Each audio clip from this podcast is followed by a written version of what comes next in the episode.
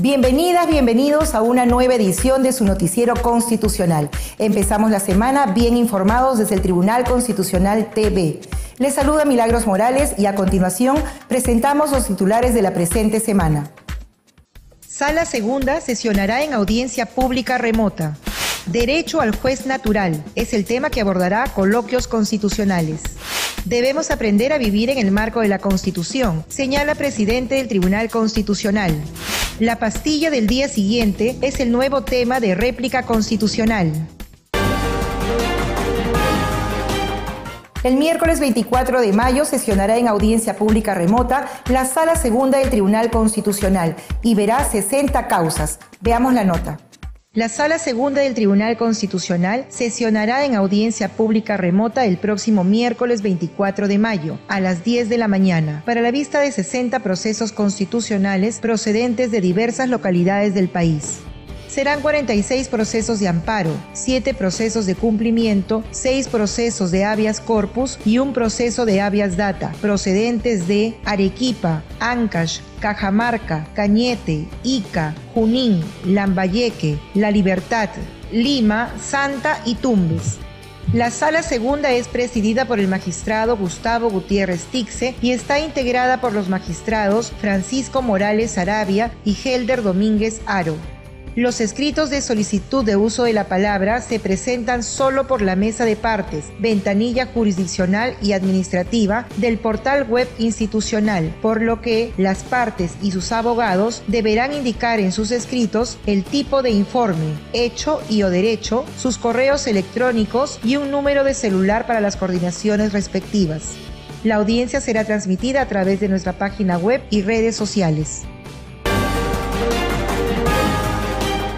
El experto en Derecho Constitucional, Luis Petit Guerra, fue el nuevo invitado del programa Coloquios Constitucionales del Centro de Estudios Constitucionales, con quien se abordó el tema Derecho al Juez Natural. Les presentamos los detalles.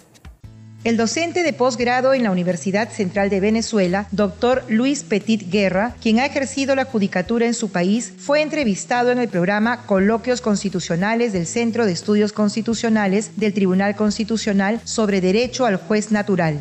La entrevista al profesor Petit, experto en Derecho Constitucional y Procesal Constitucional, fue realizada por Orlando Curacacón, director de publicaciones del Centro de Estudios Constitucionales. Durante el diálogo, el profesor destaca la importancia de que en un Estado constitucional de derecho exista un poder judicial independiente, donde la figura del juez natural sirva para garantizar los derechos fundamentales de la persona, con una visión integral donde coincidan la ley, la constitución y la convención.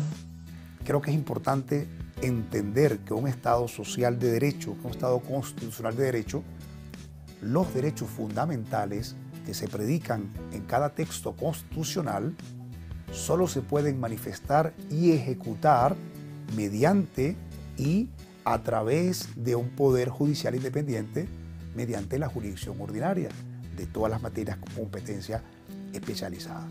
Y entonces eso explica un poco que en todo Estado constitucional de derecho necesitamos tener, además de la vértice, de la cabeza de cada órgano de justicia, personas especializadas en garantizar a los ciudadanos de a pie la garantía, efectividad y ejecución de sus derechos fundamentales básicos. Entonces, no, podemos olvidar que la Constitución predica un catálogo de principios, de normas, de valores y de derechos fundamentales expresos o implícitos y que efectivamente ha sido la riqueza de los tribunales constitucionales junto con un vocabulario del juez ordinario donde encontramos al juez natural donde se va a permitir ese ejercicio y esa defensa de los derechos fundamentales. En una entrevista concedida al programa Hablemos de Educación de la Universidad San Martín de Porres TV, el presidente del Tribunal Constitucional, Francisco Morales Arabia, habló sobre la importancia del Tribunal Constitucional, el derecho a la educación y la necesidad de aprender a vivir en el marco de la Constitución y las leyes. Les presentamos sus declaraciones.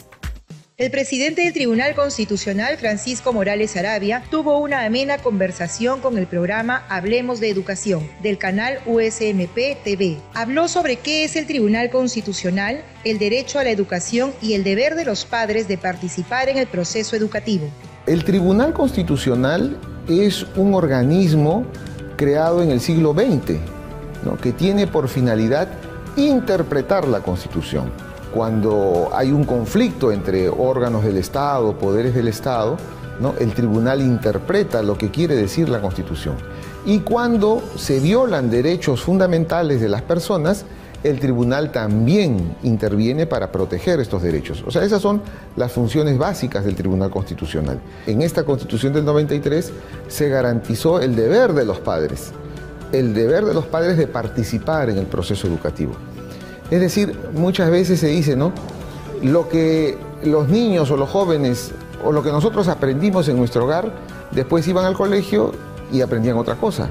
O al revés, el colegio enseñaba alguna cuestión importante, ¿no? De conducta, de educación, de sistemas, y en la casa esto se, se cambiaba. Desde esa perspectiva, desde esa visión, ¿no? Eh, la educación es un eje central, un eje central que debe ser, eh, que está influido fundamentalmente por una cultura humanista. Desde el momento en que la Constitución establece en su artículo 1 que la persona es el fin supremo del Estado, todos los esfuerzos deben ser deben estar encaminados a lograr ese objetivo. Igualmente, consideró que los peruanos debemos aprender a vivir en el marco de la Constitución y las leyes y que la educación es el único camino para el progreso y desarrollo. La pastilla del día siguiente es el tema que abordó el programa Réplica Constitucional del Centro de Estudios Constitucionales, con dos destacados juristas. Les presentamos este interesante debate desde dos perspectivas diferentes en el programa Réplica Constitucional que transmite el Centro de Estudios Constitucionales del Tribunal Constitucional, Ronald Cárdenas Krenz, profesor de Derecho Civil en la Universidad de Lima, y Beatriz Ramírez Guaroto, docente de Derecho de Familia en la Universidad Católica del Perú, debaten sobre la denominada píldora del día siguiente. Los panelistas presentan sus posiciones sobre las dos sentencias emitidas por el Tribunal Constitucional, una del año 2009 y la otra del presente año, enfocadas al reparto de la píldora del día siguiente de forma gratuita. Yo no dudo de la buena fe de los miembros del tribunal, pero creo que ha habido cierto apresuramiento, ha habido una información que ha recibido sesgada, limitada y que ha impedido dar una decisión que sea lo más adecuada y prudente, sobre todo en este caso creo que es importante tener mucho cuidado en todo aquello que pueda afectar a la vida humana. Y en este tema en particular es muy importante también el papel pedagógico que puede cumplir el tribunal. Por ello creo que debe haber una referencia a los cuidados y riesgos que puede haber en cuanto a ese producto, lo cual lamentablemente no se ha hecho y creo que esa es una deficiencia que debe destacarse. Creo que con acierto el tribunal analiza en esta sentencia la repercusión que tuvo, o sea, digamos, la consecuencia, el argumento consecuencialista de la sentencia pasada, ¿no? Y la consecuencia ha sido que por años, hasta que el Ministerio de Salud, en base a la comunicación de la Organización Mundial de la Salud, volvió a distribuir y en atención a una medida cautelar que así se lo ordenaba, y durante ese lapso de tiempo, que ha sido bastante largo, en los servicios privados existía y en los servicios públicos no. Y eso el tribunal adecuadamente me parece lo considera una discriminación, discriminación por condición económica. La moderación del programa estuvo a cargo de Edgar Carpio Marcos, asesor jurisdiccional del Centro de Estudios Constitucionales.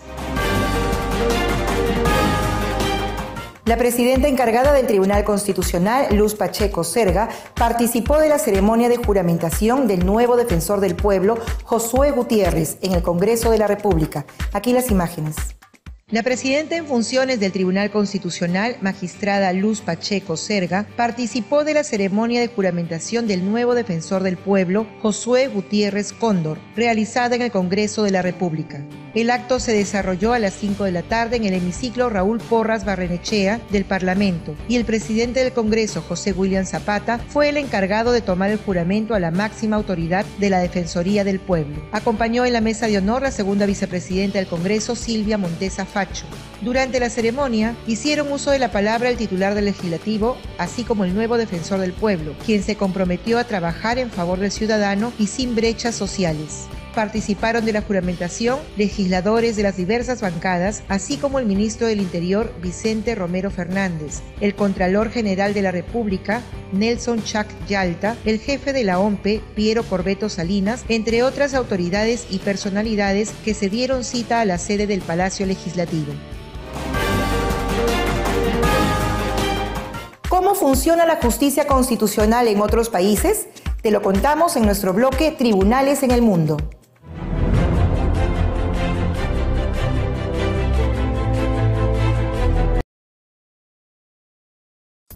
Kuwait el Tribunal Constitucional anuló las recientes elecciones legislativas del 2022 y ordenó restaurar la composición del Parlamento anterior. Esta medida se suma a la serie de conflictos y crisis entre el gobierno y el poder legislativo del país árabe. El Tribunal Constitucional señaló que las referidas elecciones legislativas violaron varios preceptos constitucionales, aunque no ha detallado cuáles. Además, advirtió que habría consecuencias penales para quienes hayan cometido ilegalidades durante el proceso electoral.